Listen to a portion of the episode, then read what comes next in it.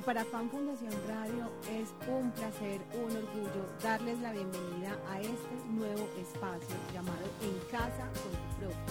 Un espacio conversacional en el cual tendremos cada semana invitados de nuestros centros infantiles, agentes educativos, artistas, profesoras que acompañan la atención de los niños en todas las modalidades, en hogares infantiles, en centros infantiles, en Buen Comienzo, en las distintas zonas de Antioquia, en Córdoba, allí donde hacemos presencia y que obviamente termina siendo un espacio para que ustedes, las familias en casa, puedan bajar a un nivel muy sencillo, muy simple, todas esas actividades pedagógicas, esas recomendaciones que podemos generar en nuestras casas y que va a ser, digamos, ese puente entre lo que aprenden los niños en estos espacios y lo que nosotros en casa podemos complementar con unas recomendaciones que van a estar cargadas de mucha magia, mucha fantasía y sobre todo de una simpleza que creo que a todos nos va a asombrar. Así que muy, muy bienvenidos a todos a este espacio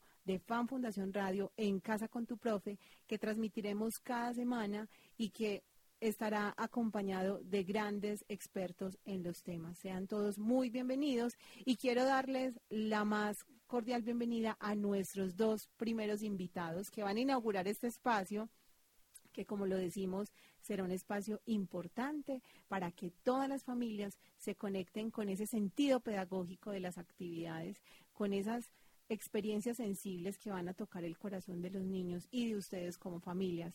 Chicos, muy, muy bienvenidos a Fan Fundación Radio y a este primer espacio en casa con tu profe. Hola. Hola, muy buenas tardes. ¿Cómo estás? Muy bien, ¿y vos? Muy, muy bien. Feliz de que nos estés acompañando. Hoy tenemos dos invitados muy especiales que vienen del Jardín Infantil La Colina, uno de los jardines del programa Buen Comienzo. Y bueno, Cuéntanos un poquito de ti, quién eres, qué estudias, para que todos te reconozcan en la radio, porque seguramente muchas de las familias de la colina, y ahorita nuestra invitada nos contará un poquito del jardín, pues estarán escuchando esta primera emisión de En Casa con tu Profe.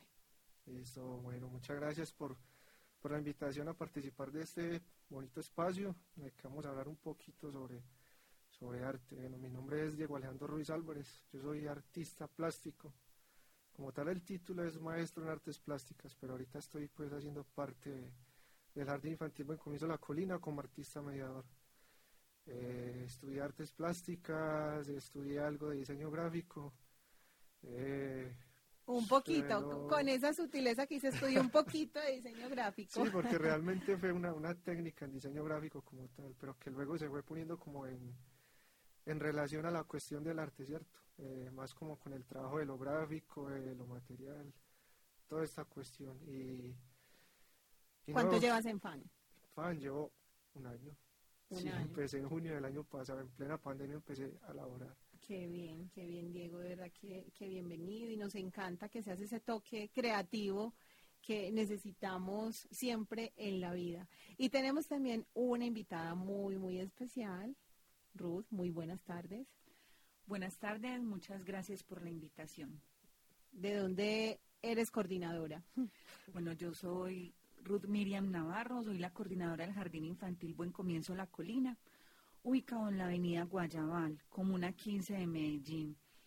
Estoy en FAN hace más de nueve años, construyendo en distintos espacios, porque realmente el jardín está funcionando hace un año, desde abril del año pasado empezó pues como a funcionar, pero he tenido la posibilidad de estar en otros espacios, en otros programas, acompañando pues como todo el proceso con los niños y las familias en la fundación pues que ya lleva un tiempecito larguito. Qué bueno, Ruth, de verdad que nos encanta y sabemos que la labor que ustedes hacen como agentes educativos más en este tiempo de pandemia ha sido titánica, de verdad que es de total admiración y que sea también una invitación para que las familias se conecten, obviamente, con ese sentido de las actividades que con gran esfuerzo están haciendo nuestras agentes educativas desde la virtualidad. No perder esa magia, no perder ese espacio de poder crear, de poder transformar, y que es justamente parte del tema que tenemos el día de hoy.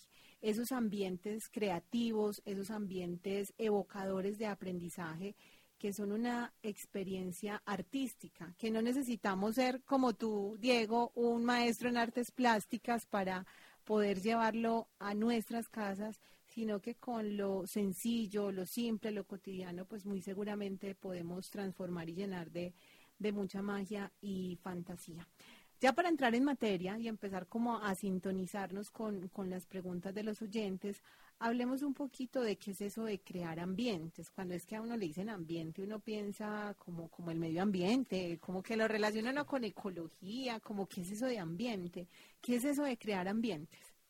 Bueno, un término como tal definido no, no debería crearse igual. Eh, podría definirlo como un espacio en el mm. que se vinculan muchas características, en especial de los niños, ¿cierto? Como lo nombra una, una, artista colombiana, Angélica Teuta, se llaman, ella lo, denomina como arquitecturas emocionales, ¿cierto? Qué bonito, arquitecturas, emocionales. Arquitecturas emocionales. Entonces ella le da un valor de definir esos espacios como pequeñas casas que, que están dentro de los hogares, en este caso el hogar en familia, en nuestro caso estarían los hogares en, los centros, los jardines infantiles, ¿cierto? En las salas de desarrollo. Entonces son espacios que vinculan la, la, emocionalidad de los niños, sobre todo lo que es su percepción del mundo, la forma de comprenderlo y también la forma de ellos mismos crear ese propio universo que les rodea realmente. Y son espacios que vinculan a su familia, sus, sus juguetes, las cosas que tengan en el hogar, y demás subjetividades que cada, cada uno de ellos tiene. Qué, qué importante. Ruth, y, y, en el jardín, digamos, como, como nos contabas hace un momento, el jardín lleva poco, pero has tenido una gran trayectoria en FAN. Ese tema de los ambientes, ¿cómo se ha generado? O sea, las familias se conectan con ese término, es fácil entender un poco que no es solo el centro infantil quien hace el ambiente. La pandemia nos trajo muchas cosas que han generado cambios a nivel mundial, pero también esa posibilidad de descubrir que nosotros sabemos hacer muchas cosas, que no las hemos nombrado. Entonces es simplemente ponerle el término a algo que muchas familias ya hacían, porque ¿quién no hizo una casita con cobijas? Tan bueno. todos jugamos a eso, ¿no? Exacto. Entonces, ¿quién no hizo la casita con cobijas o quién no hizo la comitiva y construyeron la cocina con elementos que habían en la casa del vecino, del otro vecino? Pues para las personas que son más o menos de mi generación, que todavía jugamos a la cocinita, ¿cierto? Sí. Es nombrar eso que ya se hacía, porque es esa construcción que se hace del mundo, ¿cierto? El niño tiene de por sí una gran imaginación que los adultos no podemos dejar perder entonces, inicialmente, hablarle a una familia de ambientes de una manera tan, tan fría, tan directa, pues sí, ambiente va a sonar a lo que vos decías ahorita, medio ambiente, naturaleza, pero cuando se le dice a una familia qué es lo que cotidianamente ha hecho, cuando hacen esa chocita, cuando forman la casita del perro, cuando eso que ya han estado haciendo se nombra, entonces es más fácil que una familia establezca una conexión al decirle vamos a hacer ambientes que potencien el desarrollo de los niños y las niñas, partiendo siempre de la experiencia, de la experiencia de lo que hay en casa, de lo que han vivido y sobre todo porque ellos en este año de pandemia no está pues como abierto el ingreso, pero en otros años las familias ingresaban a los centros infantiles, a los jardines, y ellos veían los ambientes, los nichos que se construían con los niños y muchos manifestaban como ese deseo, ay, es que yo quiero hacer lo mismo en la casa, es que el niño me dice que aquí también quiere tener la casita del perro, ¿cómo lo puedo hacer? Entonces es que ellos lo vean y decirles, es que usted en su casa lo ha hecho, solamente que usted no le ha dado ese nombre. O si no lo ha hecho, anímese a hacerlo. Y mire que los elementos son sencillos, es su cobija, es el tarro, la olla que usted ya no está utilizando. Los materiales que Lo que tenemos al alcance. Lo cotidiano. Y es volver fantástico lo simple. Pero para volver fantástico lo simple, primero hay que contarle al otro que en algún momento se lo imaginó y que eso que se imaginó es posible y es tangible que podemos hacer todo lo que nos imaginemos y que todo eso que tenemos en la cabeza, ese universo que tenemos dentro, se puede exteriorizar en una obra de arte que no tiene que ser perfecta. Con Diego, hemos aprendido eso, que el arte no es simétrico y perfecto. El arte simplemente es la posibilidad de exteriorizar todo eso que uno tiene dentro. Entonces decirle a la familia, vea, es que usted también lo puede hacer, es que el niño lo está haciendo y le está marcando la pauta para que usted lo haga. Es decir, que cuando hablamos de ambientes creativos, muchas veces uno escucha, eh, digamos, en, como en, el, en la jerga así común, no, es que está muy decorado. Está, está, eh, ¿Dónde está la decoración de este centro infantil? Y uno espera ver el Winnie Pooh, con respeto pues de las marcas, ¿cierto? El Winnie Pooh, el payasito pegado en la pared, ¿cierto? O sea, parece eso como un circo de, de elementos decorativos. Eso es muy distinto por lo que les estoy comprendiendo a hablar de esos ambientes creativos que tienen un sentido metafórico, intencional, pedagógico, pero no es tan estructurado, o sea, realmente es algo como más sencillo, por lo que les comprendo, o sea, realmente, ¿cuál es la diferencia entre decorar y ambientar? Bueno, realmente la diferencia es enorme. Muy grande. Sí, muy grande, diría yo. Yo creo que el primer punto ahí, y ahorita lo mencionabas, es esto del, del, manejo de, de, imágenes. Eh, Comerciales. Comerciales, exacto. Y lo que se solicita, o por lo menos lo que se recomienda para que una ambientación sea adecuada y permita la, la, participación, obviamente, de los niños, es que se, eh, se permita no incluir ese tipo de imágenes, por lo que, porque lo que estamos haciendo es ya direccionar a los niños a una propuesta que ya existe pues por muchas partes. Como un estereotipo. exacto, un arquetipo que se menciona también. Ya está definido, entonces ya sabes el niño sabe que es que es un oso y es de ese color y tiene el vestido así, y consume miel, bueno, ¿cierto?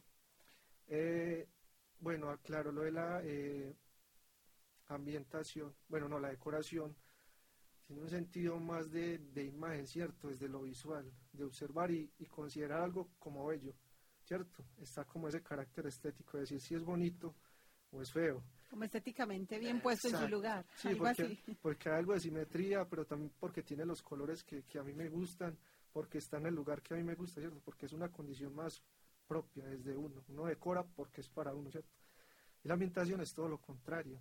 La ambientación lo que implica es que haya de alguna manera eh, estrategias para que se pueda eh, manejar, se pueda meter en su interior totalmente, manipularlo, desplazarlo, deconstruirlo, eh, recrearlo. Cuando digo recrearlo, no es el, recrear que va la palabra completa escrita, que tiende más a ser lo recreativo, ¿cierto? Como a divertirnos, sino el re-crear, volver a crear, ¿cierto? Entonces es como la invitación que se hace cuando se hacen eh, ambientaciones que van directamente a los niños. Como te pongo esto, digamos acá tengo, no sé, tengo unas cajas dispuestas, pero aquí tengo unos pocillos o unas cucharas, pero entonces las tengo organizadas para que de alguna manera sean... Generen como intención. Exacto, y generen un impacto, una sombra de alguna manera, ¿cierto? Y que invite a los niños, bueno, vamos a mover esto, a ver qué puedo construir con esto, a ver cómo suena esto, a ver si toco qué puede pasar. Muy bien. Bueno, Diego, como el tiempo aquí en radio va muy rápido, entonces vamos a ir a un corte comercial y cuando regresemos vamos a hablar un poquito de eso que nos estás introduciendo. ¿Cuál es el sentido de generar esos ambientes creativos? Ustedes ya nos han dado algunas pistas, pero vamos a darle unas recomendaciones para que las familias tengan claro por qué tenemos que generar esos ambientes en casa. Ya regresamos. Estás escuchando Fan Fundación Radio, la radio para cuidarte y cuidarnos. ¿Sabías que los niños, adolescentes, abuelos y familias necesitan espacios radiales con contenidos para entretener y acompañar sus días de estudio y trabajo?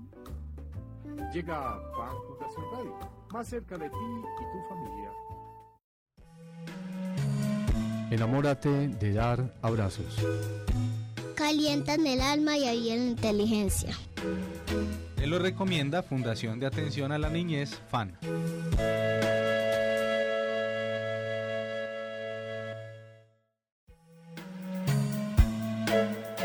¿Sabías que me gusta dibujar? Vamos a pintar con colores, crayolas, pintura, tizas y pongamos en nuestras creaciones un toque mágico. Te lo recomienda Fundación de Atención a la Niñez FAN.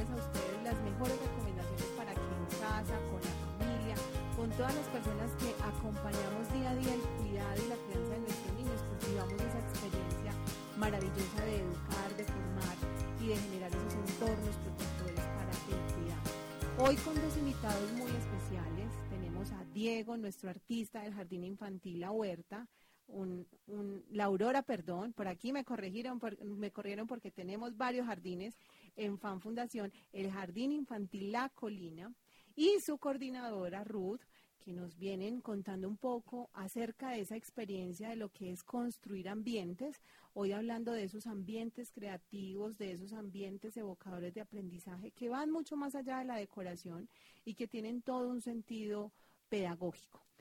Vamos a hablar un poquito, Diego, de esas características que tienen los ambientes. Ya dijimos que no necesariamente ocurre en el centro infantil, que pueden ocurrir en nuestra casa, en el espacio donde estemos con los niños. Yo puedo hacer quizás un ambiente, no sé, cuando vaya de paseo, ¿cierto? Para que sea una actividad más divertida. ¿Qué características tienen los ambientes y qué recomendaciones podemos darle a las familias? No sé si palabritas claves como para que ellos anoten por ahí y se vayan pensando, bueno, esto yo ya lo tengo, me falta esto, me falta esto, para generar esos ambientes en casa. Bueno, recomendación a las familias como tal, papá, mamá, incluso hasta los niños pueden dar indicaciones, sinceramente lo pueden hacer y ellos son los, los motivadores real, realmente para esto. Bueno, elementos potenciadores como tal, pues estaría el, el manejo de materiales, ¿cierto? Pues todo lo que hay en casa sirve, se puede utilizar, como le he dicho ya muchas veces a las profes para un niño cualquier cosa es cualquier cosa. Nosotros los adultos ya somos los únicos que estamos encasillados, cuadriculados. Y voy a dar un ejemplo, y es una cuchara, ¿cierto? Una cuchara para nosotros los adultos no deja de ser un objeto que sirve para alimentarnos, ¿cierto? Para tomar comida en un plato y llevarlo a la boca y dejar la comida ahí. Para un niño una cuchara puede ser un millón de cosas. Eh, ¿Qué tal si estamos hablando de, de río, del mar, no sé, de navegación? Y el niño tiene, o la niña, el niño o la niña tiene un muñeco, una muñeca, pero también tiene una botella, un vaso, y él o ella puede decir, ves que ese vaso lo voy a poner acostado y ese es mi barco. Y el muñequito yo le voy a poner las dos cucharas en las manos y resulta que yo lo voy a mover y esos son los remos de mi muñeco con el que va en su barco y está haciendo un gran viaje, ¿cierto? Bueno, entonces los elementos potenciadores de los, de los ambientes creativos, pues uno, y creería yo que es el más importante, es la metáfora, que es reconstruir nuevamente historias o situaciones, pero de una manera muy diferente, ¿cierto? En este caso, como el ejemplo que les di, estamos recreando el mar, la navegación por un mar, pero con objetos que literalmente no tienen nada que ver con eso. O sea que yo puedo transformar una cuchara en eso que tú dices, en un remo, es una metáfora, o sea, aplicar como una metáfora a un objeto. Y mira que a partir de ahí también se puede potenciar con la narración de historias. no sé, puede ser que papá o mamá recuerdan en su niñez cuando estuvieron tal vez en un río o jugaban con barcos en las quebradas, no sé, o, tuvieron un viaje al mar, ¿cierto? Y empezar como a narrar historias y empezar también a, crear nuevos elementos que potencien también esa historia. Es que justamente en Fan Diego y, y Ruth hablamos del término ambientes evocadores, porque justamente evocar es ese viaje como al pasado, a la experiencia, a la, a la misma introspección, como que vamos y recordamos algo, vi la muñeca o vi la cuchara y recordé algo. Esos ambientes nos ayudan a evocar, entonces, sin duda alguna, esas experiencias que tuvimos. exacto, incluso alguna vez le propuse una prueba como que eh, estábamos hablando sobre, era sobre canciones infantiles, ¿cierto? Eh, sobre sonido, perdón. Entonces le, le decía yo, pero vos que recordás en cuanto a la experimentación de sonidos en tu niñez. Entonces empezó a hablar entonces yo le dije, ¿y será que eso no se puede aplicar ahora también con los niños? Me decía, sí, pero es que yo hace, eso fue hace mucho tiempo. Yo, pero ¿qué hay de raro en que fue hace 20 o 30 años si los elementos están ahí dispuestos? Estás con las cosas de tu casa, estás con los vasos de tu casa.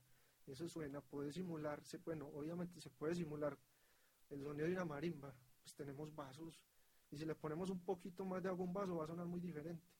Entonces es como una experimentación también en, cuanto a eso. Entonces ese primer elemento como para, para ir teniendo presente es esa como esa metáfora, ¿cierto? Que empiezan a, tener los, los elementos. Es como darles otro significado, porque nosotros ya hay un significado preestructurado, una función para cada objeto, pero es transformar la función de ese objeto en función de lo que uno se imagina, cree y siente. Pienso que ahí está la diferencia, una de las diferencias básicas que hay entre lo que es una ambientación y una decoración. La decoración es estática.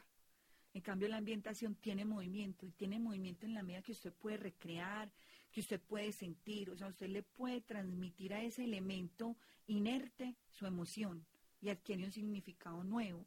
Entonces yo pienso que es vital en este instante pensar que ese asunto de ambientes, el término no lo podemos sentir tan lejano, porque no es otra cosa diferente que regalarle un significado un elemento desde lo que somos y sentimos.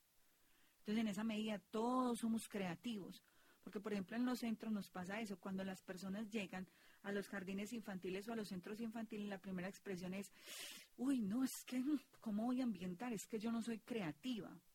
Entonces, a veces como que la palabrita clave es decirle, usted se imagina cosas, usted sueña, usted siente, sí, ah bueno, entonces sí tiene la posibilidad de crear. Porque es que lo creativo siempre es como si fuera un término exclusivo, perdón Diego, para artistas, Siempre, cantantes, siempre ¿cierto? Como si fuera algo exclusivo para ellos. Y realmente todos los seres humanos tenemos la capacidad de crear, de imaginarnos, ¿cierto? De expresar eso que somos y sentimos. Entonces, perdón, ahí no hay exclusividad para ningún artista. En ese orden de ideas todos podemos. Entonces pienso que lo primero es eso, entender que lo podemos hacer y que no tiene que ser y, pues lo máximo, pues un Picasso, no, para nada, ¿cierto? Y que los niños son la fuente inagotable de expresión, de posibilidades, hay que escucharlos para hacer de verdad ambientes significativos, porque si no van a ser la expresión del adulto y van a seguir siendo decoraciones y el miedo no lo dañe, no lo toque, nos quedó muy bonito. Entonces, por ejemplo, Diego tiene un lema muy bueno y es que si el niño daña la ambientación, cumplió su propósito, porque pudo interactuar con ella, porque llamó su atención. Entonces, primero nos tenemos que desmontar de esa idea de perfección y de lo estático, lo que es quieto. Es que el mundo no es quieto y esta pandemia nos enseñó que todo cambia de un momento a otro y que nos tenemos que transformar y que en casa tuvimos que aprender a ser maestros porque muchos papás tuvieron que acompañar estos procesos en casa a ser unos creativos re- de, realmente, a sacar el 50 mago del sombrero. espacios. Entonces, Sí. por ejemplo, nosotros el año pasado y este año, pues en la atención que hemos hecho en pandemia, hemos invitado a las familias a eso, un rinconcito de su casa, donde usted lo ambiente, donde el niño sienta que es un espacio especial y un espacio especial para soñar, para sentir, para hacer y para expresar sin la limitante de no toque, no lo dañe, mucho cuidado, nos tiene que durar un mes. Entonces, lo primero es desmontarnos de eso. Toque, lo dañe, lo transforma, lo construya, lo Exacto. La interacción es supremamente importante. O sea, ya hemos, ya hemos hablado de tres cosas que aquí les estoy tomando nota de lo que ustedes están diciendo porque creo que eso es muy importante para desmitificar un poco esa idea de, de un ambiente evocador, eso suena como muy artístico, muy poético. Primero lo del sentido metafórico, ¿cierto? O sea, que esos elementos cobren vida, una caja de cartón, una cuchara, me encantó ese ejemplo de la cuchara y de los barcos. Eh, lo segundo que menciona Rudes es también como quitarnos la resistencia a crear, porque muchas veces esa tara de crear sentimos que es solo para, para el artista, para Diego, pero mentiras, o sea, realmente todos tenemos la posibilidad de, de crear. ¿Y qué otro elemento, antes de irnos a comerciales, podemos poner en esa listica de chequeo? Bueno, yo creería, voy a mencionar otros tres ahí como rápidamente, ¿cierto? Debe ser motivante, ¿cierto? Y el- lo primero que debería causar es el asombro. Que el niño vea una cosa extraña, así a ti te parezca muy extraña y uno diga, no, eso pues eso no tiene sentido. Pero resulta que para el niño sí tiene sentido, porque es una cosa novedosa y va a llegar el momento que va a decir, wow, pues nunca lo vio, pero lo va a explorar a ver qué pasa. El otro es que sea eh, sensibilizador, estimular las emociones, la percepción desde lo auditivo, lo visual, el tacto, el, el, el olfato también, obviamente. Y integrador, que desarrolle capacidades y habilidades eh, subjetivas que cada niño tenga. ¿cierto? tan Eso es como lo, ¿Qué lo tan básico. importante es? Y yo le voy a sumar otro elemento y es incluyente. Porque si algo tenemos claro, afortunadamente hemos ido creciendo en esa perspectiva, es que somos diversos que somos, hay una diversidad cultural, hay una diversidad étnica, hay una diversidad a nivel de género, ¿cierto? Y educarnos para eso no es un asunto de la noche a la mañana, ¿cierto? Aprender a aceptar la alteridad de ese otro que está a mi lado con sus particularidades se hace desde la primera infancia. Entonces esos ambientes también deben ser incluyentes. Qué importante es, qué importante porque muchas veces eh, uno ve, cuando hablamos de lo de decoraciones, que, que, por ejemplo un niño que tiene algún tipo de discapacidad, pues el ambiente está tan lejos de él, pues no lo puede ni tocar, un niño que pronto tenga alguna limitación motora, eh, alguna postura de pensamiento, ¿cierto? No se siente incluido en ese ambiente. Entonces, ¿qué, qué tan importante que como adultos, como papás, como tíos, hagamos esa listica de chequeo? O sea, realmente estamos pensándonos estas cosas cuando yo propongo ese ambiente en casa, no es ponerlo por ponerlo, sino que tenga ese sentido. Y no necesito ser pedagoga, porque creo que lo que nos está quedando claro es que no necesitamos ser pedagogos, pero sí tener unas nociones básicas de para qué lo hago, con qué sentido, cómo involucro al niño, de qué manera lo vamos alimentando, porque no es estático. Eso que tú dices, Ruth, es muy importante. El ambiente no puede ser estático. No es que puse la sábana y me fui y ya lo hice. No, eso tendrá algún sentido para alimentarse y para generar más motivación. Vamos a ir al corte de comerciales y cuando regresemos, pues quiero invitarles para que hablemos un poco de esos elementos que podemos tener en casa y que pueden ser maravillosas ideas para construir ambientes. Y sé que ustedes tienen también una propuesta desde la música muy interesante que nos sirve también para ambientar esos ambientes evocadores de aprendizaje. Entonces vamos a un corte comercial y regresamos a En casa con tu profe. Enamórate de dar amistad. Es la levadura para el corazón. Te lo recomienda Fundación de Atención a la Niñez, FAN.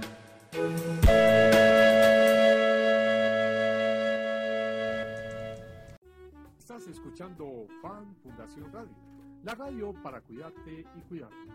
¿Sabías que la música, los cuentos y las historias escuchadas en la radio estimulan la imaginación y son herramientas valiosas para motivar a los niños y adolescentes? Llega Fan Fundación Radio, más cerca de ti y tu familia. ¿Sabías que cuando leemos aprendemos muchas cosas? Leamos cuentos todas las noches que nos permitan imaginar, fantasear para tener un lindo sueño. Te lo recomienda Fundación de Atención a la Niñez FAN.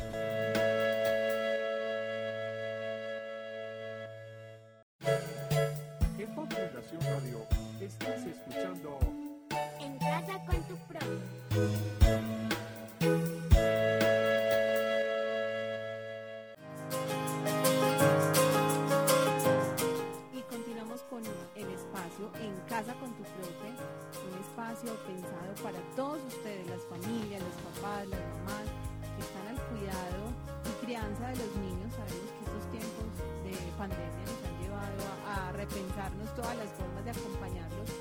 Y el programa de hoy, este programa inaugural, pues justamente nos da como un respirito, porque nos da algunas ideas creativas de cómo transformar ese ambiente que tenemos en casa en un ambiente creativo, en un ambiente provocador, en un ambiente evocador, que estimule no solo el aprendizaje de los niños, sino también la interacción de nosotros como familias en ese ejercicio de, de la crianza.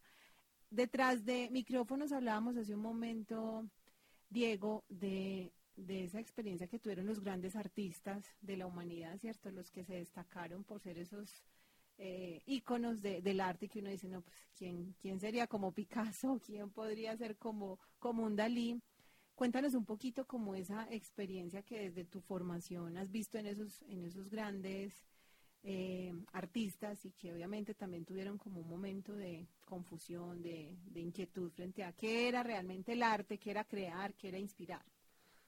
Bueno, sí, eh, y hago también como un paréntesis ahí, cuando uno está estudiando arte, incluso cuando uno sale de hacer una, una carrera en arte, uno realmente no tiene una definición concreta de lo que es el arte. Yo diría que es en realidad todo, como le he dicho muchas veces a las propias, a las familias, a los niños, el arte es todo, el arte está en todas partes, en cualquier cosa. La cuestión es que se pueda transformar o darlo a entender como arte, ¿cierto? Entonces Picasso, eh, que es, ha sido uno de los grandes pintores del siglo pasado, él tenía una premisa y era que él se había demorado 30 años para aprender a dibujar como un niño, ¿cierto? Qué lindo. Él venía ya de proceso largo de construcción pictórica, entonces tuvo como varios lapsos de tiempo que en su, el manejo de sus colores cambió en ciertos tiempos, la forma de pintar también cambió. Entonces él decía, hay una frase muy popular, creo que muy reconocida, él que dice algo así como que todos los niños son artistas, el problema es que cuando crecemos se nos olvida. Hmm, qué bonito eso. Y es lo que mencionábamos ahorita, que muchas veces nos cerramos en esta cuestión de la creatividad, ¿cierto? Pues todo lo tenemos, sino porque ya, ya tenemos una educación de lo que es estéticamente bello, entonces eso nos condiciona. Entonces, como yo no aplico a hacer como está hecho allá, pues lo mío es feo. Y yo no lo voy a hacer porque yo no le quiero presentar a un niño un dibujo tan feo.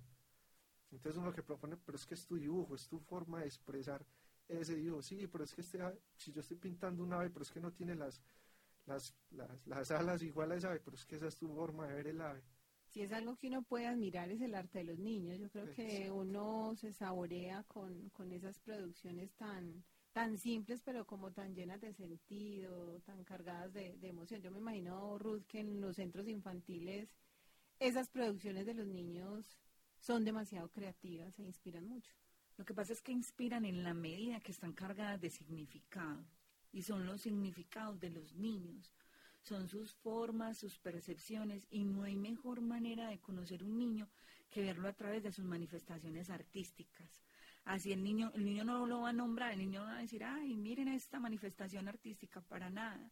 El niño simplemente lo hace, independiente si al adulto le parece lindo, si cumple con unos criterios o unos estándares, el niño simplemente expresa y en esa medida enriquece y uno también va transformando las percepciones que tiene en relación al artístico porque es muy desde la experiencia. Entonces, cuando Diego hablaba de Picasso, yo recordaba la experiencia, por ejemplo, de Leonardo da Vinci, que todo el mundo tiene como referente la Mona Lisa. Pero, por ejemplo, mucha gente desconoce que él era un experto en anatomía. Y él para poder hacer sus obras de arte con tal precisión, estudiaba el cuerpo humano clandestinamente, estudiaba el cuerpo humano a detalle para poder ver cómo eran los músculos, ¿cierto? Y es lo mismo que, que, que pasa con este asunto del que estamos hablando que todo tiene que estar atravesado por la experiencia, ¿cierto?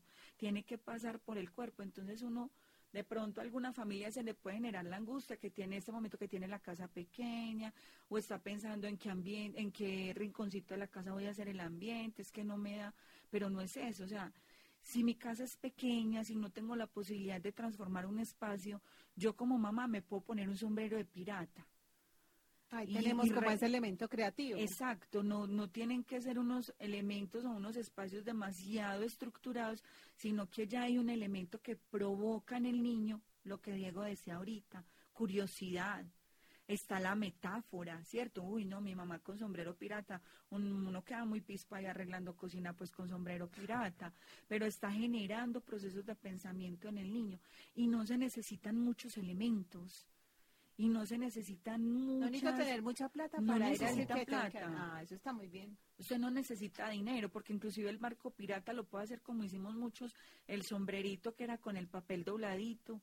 Es simplemente a disponerse, a generar inquietud en el niño. Qué bonito eso, disponerse, disponerse. No se necesita dinero. E, e, Entonces lo primero es entender que sí lo puedo hacer, que no necesito mucho dinero, que no necesito elementos costosos, con lo que tengo en mi casa lo puedo hacer. Y que aunque suene muy estructurado el, el término, porque es ambientes creativos, no es nada raro, son cosas que en otro momento ya hicimos y no nombramos, porque mi generación era la más metafórica, eh, potenciadora, porque uno la piedra la volvía al carro, y eso no se puede perder. Por ejemplo, ahora nos desgastamos comprándole regalos muy caros a los niños y le llega a su casa porque ya las compras llegan en una super caja. El niño saca el juguete, lo deja a un lado y se mete en la caja. Y eso lo hizo mi generación, más llamativo, la suya, y los niños lo siguen haciendo y nosotros seguimos obsesionados con que es que les generamos mayores experiencias y les damos cosas más costosas. Y allá se quedó el carro, la muñeca costosa y el niño disfrutó la caja dos o tres días hasta que nosotros con nuestra percepción de adultos Desafortunadamente le decimos, preste la caja, la vamos a recoger, no haga más basura, es que mire cómo tiene la casa con esa caja y la cajita que era el juguete que el niño había construido, que fue su casa, su carro, su avión, Su cohete. se va para el reciclaje y el niño la ve partir en cuatro y se nos olvidó preguntarle al niño qué significaba ese elemento que consideramos tan sencillo y él convirtió en una infinidad de cosas. Entonces, lo primero es hay que aprender a pensar como niños. Vamos a buscar ese niño interior y en esa medida vamos a permitir también que nuestros niños y niñas descubran cosas que son importantes. Es que yo creo que viene también como a colación una frase del principito que, que dice que lo esencial es invisible a los ojos. Y justamente es como esas cosas pequeñas, eh, la hojita, la piedrita, ¿cierto? Eh, La ramita del árbol, que pueden cobrar un sentido tan mágico como quisiera uno, convertirse en ese tesoro escondido, ¿cierto? En ese cofre o en esa caja de Pandora llena de, de historias pero como tú dices Ruth, creo que esa palabra, esa palabra pega, esa palabra intención, del sentido, de disponernos, porque a veces yo que jugar con una rama, yo que jugar con una piedra, no, eso, eso no sirve, cuando de verdad que tiene todo el sentido el juego, O simplemente una sombra en la ventana. total. Cierto, hay una sombra en la ventana, el niño la observa y llega el adulto con su intervención y corre la cortina y se robó la magia de lo que el niño estaba construyendo ahí. Una cosa tan simple como esa. ¿Qué puede ser esa sombra en la ventana? No es la sombra de, de, de hecho nosotros tenemos en este momento una experiencia en el jardín muy significativa con las sombras. Pues el artista que acompañó, me dio, pues, y esas sombras, y esa sombra es simplemente la sombra de un árbol, pero se volvió un monstruo, un lobo, pues ha sido infinidad de cosas. Es eso, Entonces es un juego de sombras tan simple, tan sencillo, pero eso es un ambiente creativo. Qué tan, qué tan importante eso que estamos mencionando y, y creo que nos va, nos va dando como la definición, como decía usted al inicio, no hay una definición concreta, pero hay unos elementos que ustedes han mencionado, ese espacio para proporcionar experiencias, para descubrir, para inventar y para, para crear. Quisiera, eh, Diego, antes de irnos a- al corte comercial, que habláramos un poquito de qué elementos debo tener en cuenta para crear un ambiente. Ya dijimos que pues no necesitamos plata, ¿cierto? O sea, lo, lo que yo tengo en casa me puede servir. Y seguramente muchos de los oyentes que nos están escuchando, bueno, ya están empezando a mirar con otros ojos esa cajita que tienen por allá el cereal, esa bolsita por allá en la que empacaron el mercado. ¿Qué elementos podemos utilizar para crear ambientes en casa? No, realmente de casa nos sirve todo, incluso parte de, elementos de, de la alimentación, hablemos de vegetales. Alguna vez propuse eso y se realizó una experiencia en cuanto a eso, y era tal vez hacer un plato de comida con lo básico. Yo el ejemplo que daba era, bueno, tenemos arroz y huevo, listo, es lo básico, es lo simple, y qué tal si ese huevo, con la yema del huevo, pues eso es pintura, eso da color.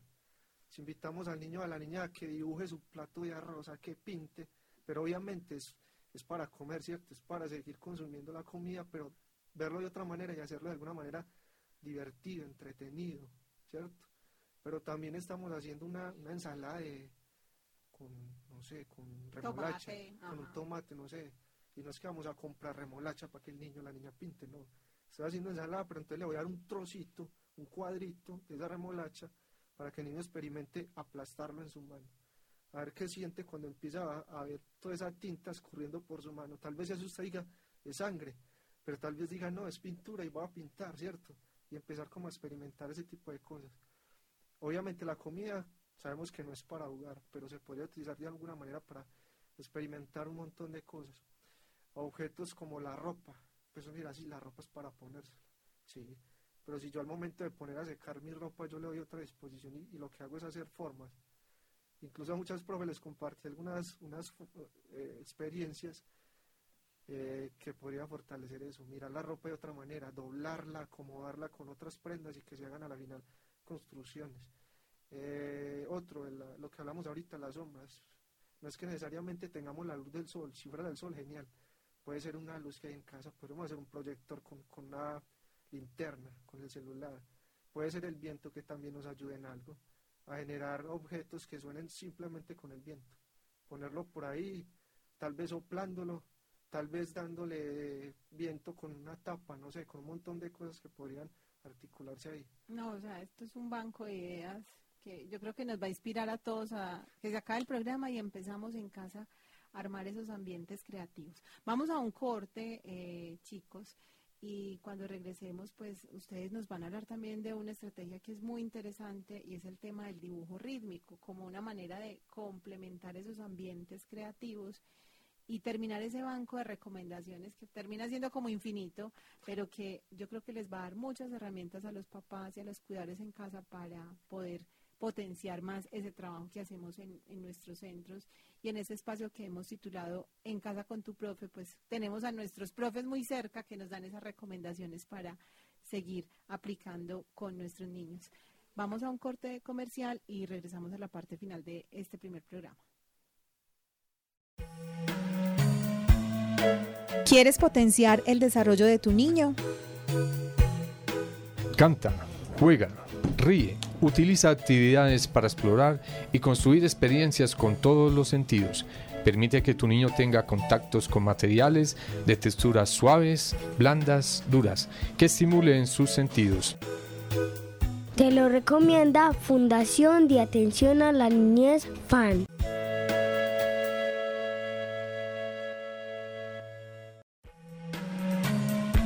Enamórate de dar sueños. Para que la imaginación crezca como un algodón de azúcar. Te lo recomienda la Fundación de Atención a la Niñez FAN.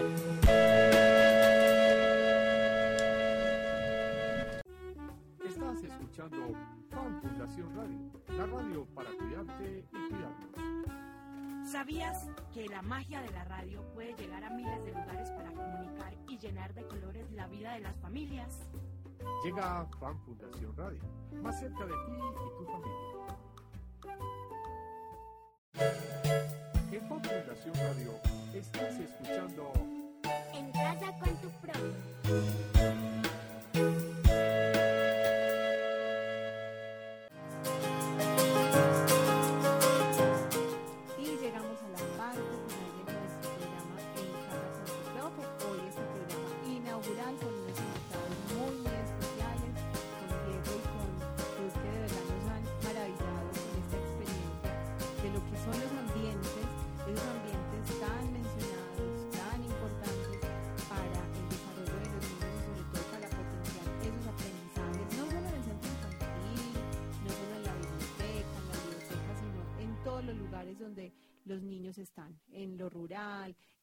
Ciudad, en todas las zonas donde tenemos atención, que sabemos que muchos de ustedes nos están escuchando, quizás eh, por allá en esa vereda lejana, allá también podemos potenciar ambientes creativos.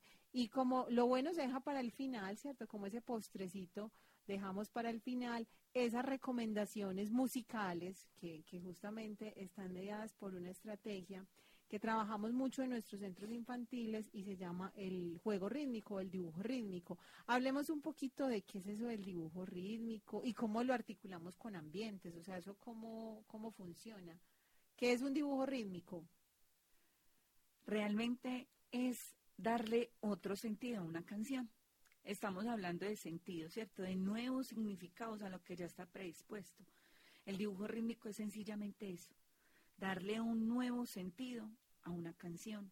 Entonces usted ponía el ejemplo de la casa, que está nuestra casa, o la casa que está en la vereda, y de pronto uno a veces dice, ay, no hay elementos. Entonces la invitación es coger una hoja, podemos con muchos de los elementos que nos proponía Diego dibujar, no tiene que ser necesariamente el lápiz, no tiene que ser la crayola, puede ser una hoja, ¿cierto? Puede ser... El periódico, podríamos el, usarlo. Sí. Puede ser, puede ser el pedacito de remolacha, algo que nos que nos pinte, que nos dé un pigmento, que nos dé colorcito, un puede trazo. El, el, grano del café después de cocinarlo.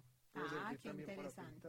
Sí, sí, a veces uno bota eso y si no, eso no sirve no para bono. Entonces la estrategia sería sencilla, tenemos esos elementos, tenemos una hoja, tenemos un trozo de periódico, un pedazo de tela, porque sobre un pedazo de tela también, podemos hacer, hacer trazos, y es entonar una canción y en la medida que la canción, el niño y el adulto, porque esta experiencia no es solamente para los niños y las niñas, esta también debe ser una experiencia transformadora para los cuidadores, para las familias. En esa medida es entonar una canción e ir trazando en la medida que se va escuchando la canción lo que se ocurra. Y de esta manera se va desestructurando el pensamiento que las personas que ya hemos vivido más de 30 años en este planeta lo tenemos bien estructurado. Entonces es un ejercicio para aprender a pensar y a escuchar de otra manera. Entonces les vamos a proponer una canción les proponemos buscar algo sobre lo que se pueda escribir y les proponemos también algo con lo que puedan escribir. Recuerden que estamos en esta perspectiva de ser muy creativos, entonces no tiene que ser un lápiz. Cualquier cosa que nos genere un trazo, listo. Bueno, entonces, ¿qué, tenemos por acá? Para que le demos ideas a nuestras familias con la canción. ¿Podemos usar qué? Bueno, puedo usar las palmas, no sé, una tapa de olla. Golpear la mesa. eso, eso que mencionas que golpear las palmas, pues hacer aplausos, es importante porque es también explorar el, cuerpo, ¿cierto? El sonido del cuerpo. Lo digo porque yo particularmente lo hacía cuando estaba niño, ¿cierto? Incluso hasta golpeaba mi cabeza, ¿cierto? Pues hacía ritmo de canción y si golpeaba mi cabeza o en el estómago, o en el pecho, o con mis zapatos sobre el piso. Yo puedo estar de pie y generar ritmos con, mis zapatos, ¿cierto? Y es la exploración también de, de, la repetición de sonidos con mi boca, simular. Tal vez está sonando una guitarra, pero yo no toco guitarra, pero entonces yo trato de imitar el sonido de la guitarra con mi lengua, ¿cierto? Con una trompeta, pues ese tipo de cosas. Es también invitar a eso, a no limitarse literalmente en nada, o sea, la creatividad es nuestra. Pues. Exacto, es independiente y así estamos hablando de, libertad total en cuanto a la creatividad, obviamente. Qué maravilla, qué maravilla. Bueno, entremos pues como en, como en materia con esta recomendación musical. ¿Cuál, ¿Cuál canción nos tienen preparadas ustedes el día de hoy? Como la idea es transformar ese espacio de casa, les proponemos una canción que se llama sencillamente así, La Casa. La Casa, muy bien. Bueno, específicamente pues se llama Yo tengo una casita, pero entonces esta casita va a ser casita, casa y casota. Y en la medida que cantamos también es una invitación al manejo de la proporción, de lo grande, lo mediano, lo pequeño. Qué bien. Bueno, ¿qué necesito yo? Yo tengo por acá un instrumento que me encontré que suena muy bonito. Esto es como un triangulito. A ver el profe por allá que tiene. Tengo por acá una maraca. muy bien. ¿Y Ruth qué tiene? Las y yo tengo mi voz. Ah, la voz. Mi voz y un tambor genial que son mis piernas. Ah, no, excelente. Perfecto. Entonces. Listo. Yo tengo una casa que es así y así. Y por la chimenea sale el humo así, así. Y cuando quiero entrar, yo golpeo así, así. Me limpio los zapatos así, así, así. Esa es la casa, pero ah, también la tenemos pequeña. La tenemos así de pequeña. Más pequeñita. Más pequeñita. Entonces los sonidos van a ser más suavecitos. Listo, muy bien. Yo tengo una casita que es así y así. Y por la chimenea sale el humo así, así. Y cuando quiero entrar, yo golpeo así, así. Me limpio los zapatos así, así, así. Esa es la pequeña. Pero también tenemos una casota. Ah, la casota grande. Entonces los sonidos pueden ser un poquito más fuertes. O también pueden ser sonidos más graves. Listo, muy bien. Yo tengo una casota que es así y así. Y por la chimenea sale el humo así, así. Y cuando quiero entrar, yo golpeo así, así. Me limpió los zapatos así, así, así. Ay, qué maravilla. La casita, la casota, la casita, la casota, la casita, la casita. Y no necesitamos ni dinero, ni elementos costosos, ni ser artistas como el compañero, solamente ni ser músicos, solamente disponernos y con toda la certeza los niños mientras van haciendo el dibujo rítmico están pensando en su casa, en su particularidad. Y en esa medida estamos siendo metafóricos, incluyentes, estamos motivando, estamos sensibilizando y es un diálogo con la cotidianidad de cada niño, niña, familia, cuidador. Qué tan importante eso, Diego y Ruth. Y, y sobre todo ese elemento de la imaginación. Yo creo que, que tú lo mencionabas ahora, Diego, la imaginación no tiene límites. Eso de la remolacha, pues como que nos dejó a todos pensando que uno a veces sí se condiciona porque no tiene los elementos, pero realmente es como ir un poquito más allá de pensar que sí se puede utilizar. Y yo creo que tu experiencia como artista lo, lo ha demostrado. Exacto, sí, hay que mirar siempre como todo tipo de material que se disponga en, casa, ¿cierto? Obviamente hay que tener en cuenta eh, esto de, no generar de pronto riesgos en cuanto a, la accidentalidad pues en, en, casa, de que de pronto el niño no vaya a sentirse mal, ¿cierto? Y sobre, todo, y sobre todo eso que tú dices es muy importante, los temas de seguridad, ¿cierto? Claro. Eso es lo, lo básico en este momento. Y como tal, todo debe ser a partir del juego, ¿cierto? Dejar jugar, permitir jugar, permitir interpretar las cosas de múltiples maneras, ¿cierto? Que muchas veces uno, como adulto limita al niño cuando él dice, ves que yo estoy viendo un, no sé, un, ave en tal parte, pero resulta que es que no era ave, sino que es que él no dijo directamente que era la forma de, una rama de un árbol que se le parecía a esa ave, ¿cierto? Y uno tiende a decirle, no, es que yo no veo ningún ave, ¿cierto? Porque ya uno está cerrado, cuadriculado. Entonces hay una frase muy bonita de, Francesco Tonucci, que es como el, propulsor de la ciudad de los niños, ¿cierto? Este proyecto muy lindo que al parecer pareciera una utopía, pues porque consiste en dejar al menos un día al año a disposición de los niños para que ellos sean quienes construyan ciudad donde no haya vehículos.